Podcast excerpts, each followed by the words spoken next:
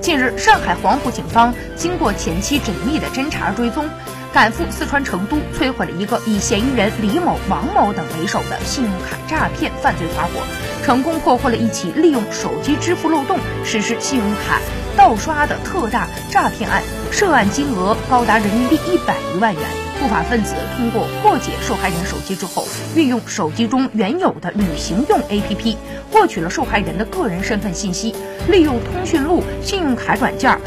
套取了其他人的个人信息，